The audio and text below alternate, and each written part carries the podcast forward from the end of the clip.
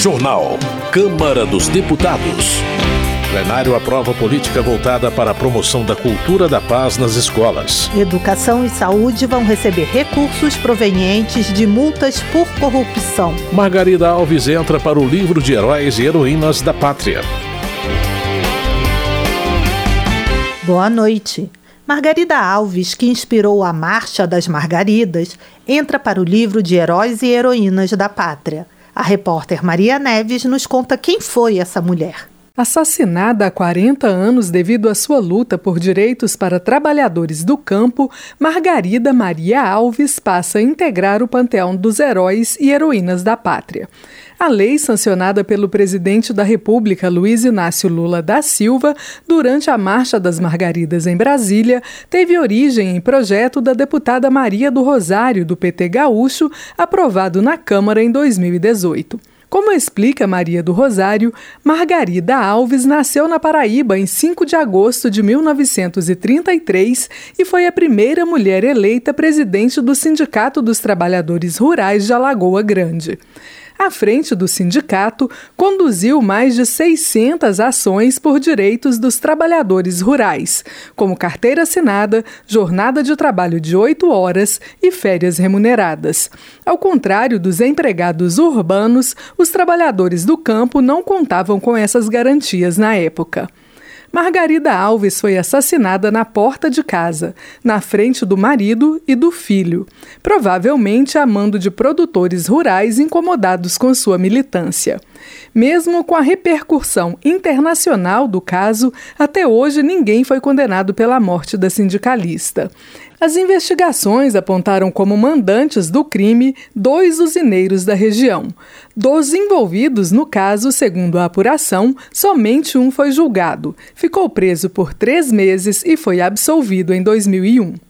A luta da líder camponesa inspirou a Marcha das Margaridas, movimento organizado pela Confederação Nacional dos Trabalhadores da Agricultura, que acontece em Brasília, sempre no dia 12 de agosto, data da morte da ativista, em 1983. Estima-se que na edição de 2023, entre 100 e 150 mil mulheres compareceram ao evento. A deputada Maria do Rosário comemorou a marcha. Viva as Margaridas, viva a memória deste país, viva Margarida Maria Alves e viva também a nossa integração por um Brasil justo, democrático, com soberania e direitos para todo o nosso povo. Criado em 1992, o livro dos heróis e heroínas da pátria contava com 64 nomes até março deste ano, como Tiradentes e Chico Mendes. Destes, apenas 13 eram de mulheres. Entre elas estão Ana Neri, Dandara dos Palmares e Anitta Anitta Garibaldi. Da Rádio Câmara de Brasília, Maria Neves. Segurança Pública. Josenildo do PDT cita relatório do monitor de violência que destaca que, no Amapá, houve aumento de 87% nos assassinatos no primeiro trimestre de 2023 em relação ao ano passado, a maior alta do país. Josenildo afirma que o problema cresce apesar do investimento considerável em segurança pública, incluindo o programa Estado Forte Povo Seguro. Delegado Marcelo Freitas, do União de Minas Gerais, lamenta ataque a tiros sofrido por um delegado da Polícia Federal na região do Guarujá, em São Paulo, quando cumpria mandado de busca e apreensão. Delegado Marcelo Freitas se diz perplexo com parcela considerável da imprensa que estaria tentando inverter os papéis de mocinhos e bandidos. Economia.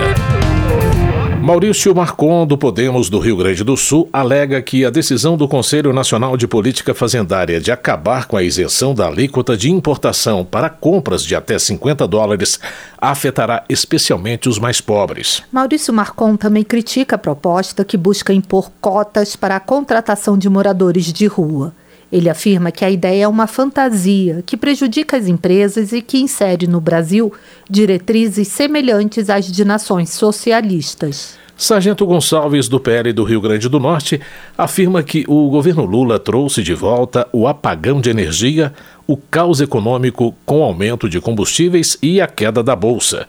Ele afirma que há 40 anos o índice Bovespa não amargava 10 dias de queda. Sargento Gonçalves insinua haver algo de estranho no fato de que há poucos dias do governo negociar a compra de energia elétrica da Venezuela, 17 estados sofreram um apagão. Gilvanda Federal do PL do Espírito Santo acusa o presidente Lula de mentir na campanha eleitoral quando prometeu melhorar a vida da população. O parlamentar argumenta que o governo, até agora, entregou aumento no preço dos combustíveis e uma proposta de reforma tributária que causa queda na arrecadação dos municípios. Gilvanda Federal também manifesta preocupação sobre a possibilidade de descriminalização do porte de drogas e de legalização do aborto pelo Supremo. Silva e o AMP, do PL do Amapá, afirma que a economia nacional passa por um momento dramático, com aumento no preço dos combustíveis e queda na Bolsa de Valores. Segundo Silva o AMP, a situação resulta numa piora também das economias estaduais, que sofrem com a elevação do valor dos produtos da cesta básica. Ela também menciona a falta de recursos para a saúde pública. Já para Ayrton Faleiro, do PT do Pará, as acusações da oposição contra o governo Lula parecem tomar áreas de desespero, na medida em que a Polícia Federal vai fechando o cerco em torno da comprovação de corrupção do ex-presidente Bolsonaro em relação às joias. Ayrton Faleiro defende a necessidade de discutir a realidade brasileira, fundamentada em fatos reais, como a queda no preço dos alimentos, a geração de empregos, o crescimento econômico e o novo programa programa de aceleração de crescimento. Bom Gás, do PT do Rio Grande do Sul, acredita que o ex-presidente Jair Bolsonaro será preso em breve, devido às investigações da Polícia Federal sobre um possível esquema de venda de presentes oficiais. Bom Gás também acusa o ex-presidente de tentativa de golpe contra o Estado Democrático de Direito e afirma que o ex-ministro da Justiça, Anderson Torres, e o ex-diretor-geral da Polícia Rodoviária Federal, Silvinei Vasques, tentaram impedir eleitores de votar no dia 30 de outubro de 2022. Política. Chico Alencar, do pessoal do Rio de Janeiro, opõe-se à ampliação do fundo eleitoral para 2024, que atualmente custa 4,9 bilhões de reais aos cofres públicos. Para ele, os padrões de gastos antigos não podem retornar, já que seriam responsáveis por aprofundar desigualdades entre as candidaturas. Chico Alencar pondera que as campanhas dependem de financiamento, mas que quando são focadas em ideias e programas, não precisam de somas milionárias. Joseildo Ramos, do PT da Bahia, anuncia o lançamento de uma frente parlamentar mista dedicada à defesa do saneamento público, cujo objetivo é evitar que o Brasil se distancie das práticas contemporâneas de saneamento adotadas por nações desenvolvidas. De acordo com Joseildo Ramos, há exemplos na América Latina e na Europa de processo de reestatização de empresas. Ele entende que o papel do Estado é determinante na adoção de medidas em prol da população que ainda carece de acesso à água potável e tratamento de esgoto. Desenvolvimento Regional. José Nelto, do PP, considera abusivo o aumento das tarifas de transportes coletivos no entorno de Brasília.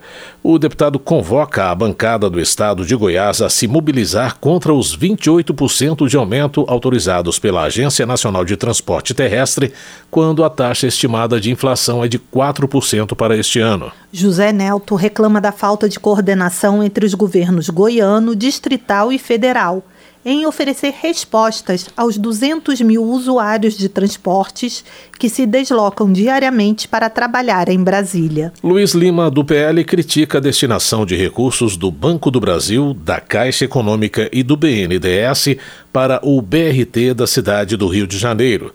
Segundo ele, o anúncio do aporte de quase 3 bilhões de reais do governo federal para a obra deve ser questionado. Luiz Lima afirma que o BRT da cidade do Rio de Janeiro vem apresentando problemas desde a sua inauguração em 2012, como desvios no plano original de desenvolvimento e pouca durabilidade, devido à má qualidade do material utilizado. Charles Fernandes, do PSD, alerta que muitas prefeituras passam por uma crise financeira.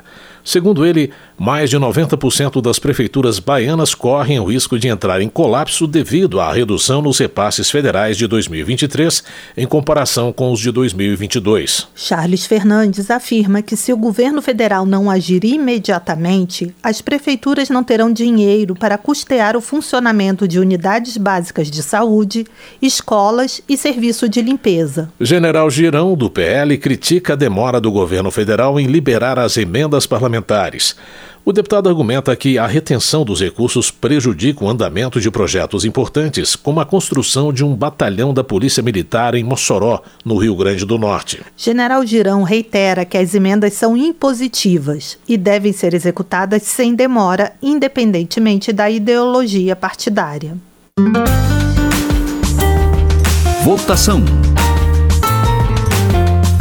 A Câmara dos Deputados aprovou o projeto que destina para a educação e a saúde os recursos arrecadados com multas e perda de bens de empresas condenadas por atos de corrupção cometidos contra o governo federal. O repórter Marcelo Lacher tem os detalhes. A proposta estabelece que esses recursos pagos ao governo federal em acordos de leniência ou condenações judiciais serão empregados na infraestrutura, aquisição de veículos de transporte escolar, equipamentos e materiais permanentes nas escolas públicas de educação infantil, ensino fundamental e médio. Acrescenta ainda que, se essas despesas já estiverem contempladas com recursos, o valor das multas será revertido para a área da saúde. O projeto altera a lei que trata da responsabilização administrativa e civil de empresas pela prática de atos contra a administração pública. A lei já estabelece que a multa e os valores arrecadados com a perda de bens serão destinados preferencialmente aos órgãos lesados pelos atos irregulares. O texto aprovado foi apresentado pela relatora, deputada Reginete Bispo, do PT do Rio Grande do Sul, a partir da análise de 19 projetos que tratavam da destinação dos recursos originados de acordos de leniência. O projeto principal, apresentado pelo ex-deputado Caio Manissoba, previa como destinação apenas a educação, mas um acordo feito em plenário a partir de emenda apresentada pelo Novo acrescentou também a saúde. O deputado Gilson Marques, do Novo de Santa Catarina, explicou o objetivo da alteração. Para não engessar tão somente para o setor de educação, a gente pretende de que esse recurso também vá para a segurança e para a saúde. Ou seja, se o ato, o roubo, enfim, por exemplo, for um recurso que iria para a saúde, não faz sentido você retirar da saúde e mandar para a educação de forma obrigatória. O acordo contou com o apoio da maioria dos partidos, inclusive os aliados ao governo, como disse a deputada Jandira Fegali, do PCdoB do Rio de Janeiro. A alteração feita no acordo, ela favorece duas áreas fundamentais. Favorece a área da educação e a área da saúde, que são áreas fundamentais de políticas universais no Brasil. E o fato de se utilizar o dinheiro de multas e outros recursos, favorecendo esse setor para chegar na ponta para a sociedade, é muito importante. A proposta também garante a destinação dos recursos dos acordos de leniência para o pagamento dos órgãos lesados e terceiros de boa-fé. A proposta que destina para a educação e saúde os recursos arrecadados com multas e perda de bens de empresas condenadas por atos de corrupção seguiu para análise do Senado. Da Rádio Câmara de Brasília, com informações de Antônio Vital, Marcelo Larcher. Adriana Ventura, do Novo de São Paulo, destaca que a liberdade de expressão é um direito fundamental assegurado pela Constituição Federal. Para Adriana Ventura, as ações movidas contra o youtuber Monark servem como exemplo de cerceamento da liberdade de expressão. Bibo Nunes, do PL do Rio Grande do Sul, celebra a aprovação de projeto que estabelece penas de até seis anos de prisão para quem cometer o crime de zoofilia, que é a prática de sexo com animais. Saúde. Clodoaldo Magalhães, do PV de Pernambuco, é autor de projeto que reconhece a condição de deficiência aos portadores de doença falciforme.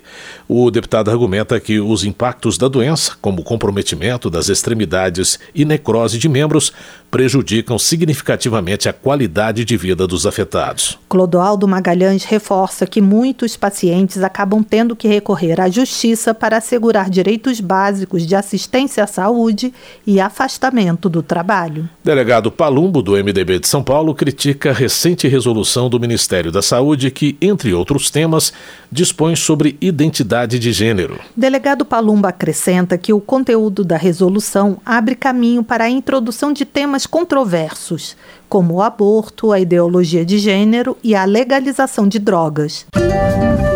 Educação. A Câmara aprovou o projeto que institui a política voltada para a promoção da cultura da paz nas escolas.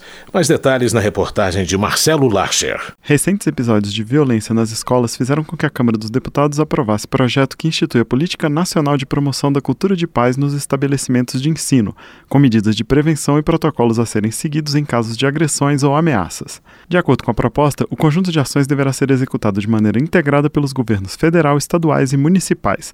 O texto aprovado foi apresentado pela relatora, deputada Lídice da Mata, do PSB da Bahia, que definiu projetos, princípios e ações concretas para uma política voltada para a cultura de paz nas escolas. Entre os objetivos estão a oferta de suporte psicológico para os alunos, a criação de mecanismos para engajar as famílias na prevenção dos casos e uma maior participação dos estudantes no dia a dia das decisões escolares. Entre os princípios estão a valorização do diálogo e convívio e a resolução pacífica de conflitos. E entre as ações concretas estão a capacitação dos professores e funcionários em práticas pedagógicas voltadas para a promoção da paz e a criação de espaços de convivência e diálogo. A autora da proposta, deputada professora Gorete, do PDT do Amapá, chamou atenção para a importância de estimular a cultura de paz entre os estudantes. O Brasil teve 23 ataques violentos em escola desde 2002. Estamos no topo do ranking de agressões a professores, de ambiente propício para bullying, para situações de intimidação, de abuso verbal, físico, intimidações e tantas outras formas de violência. O projeto foi aprovado de maneira simbólica pelo plenário, por unanimidade. Para a deputada Tabata Amaral, do PSB de São Paulo, a violência nas escolas é uma violência contra a educação. A gente usa essa expressão violência nas escolas, mas é importante que a gente se lembre que essa violência nas escolas é, na prática, uma violência contra a educação, é, na prática, uma violência contra o sonho. Se a escola deixa de ser um espaço seguro, um espaço de acolhimento, as crianças vão, no lugar da esperança, no lugar do sonho, se encher de medo. O projeto também prevê a criação de protocolos de atuação e gestão de crise para situações concretas de violência. O projeto que institui a Política Nacional de Promoção da Cultura da Paz nas escolas seguiu para análise do Senado. Da Rádio Câmara de Brasília, com informações de Antônio Vital, Marcelo Larcher. O plenário da Câmara aprovou de maneira simbólica, por unanimidade, o projeto que dá às comunidades indígenas, quilombolas e do campo o direito de dar nomes às escolas que atendem os estudantes locais. A repórter Ana Raquel Macedo tem mais informações. O processo de escolha inclui consulta às comunidades e critérios de respeito à tradição local. A partir daí, será elaborada uma lista com três nomes, que será enviada ao governo para formalização. O projeto foi apresentado pela deputada Célia Chacriabá, do PSOL de Minas Gerais, que justificou a proposta como maneira de fazer uma reparação histórica. Segundo ela, muitos prédios públicos receberam nomes de pessoas que prejudicaram as populações tradicionais, e escolher nomes de acordo com as tradições, lideranças, autoridades e figuras históricas que representam essas comunidades é um ato de reconhecimento e valorização de sua cultura, história e identidade. Então, esse projeto de lei, historicamente, é pela reconstrução de um país que possibilite a autonomia da nomeação das escolas indígenas, quilombola e do campo. Porque hoje, já com o censo do IBGE, são 1 milhão e 300 pessoas quilombolas no Brasil.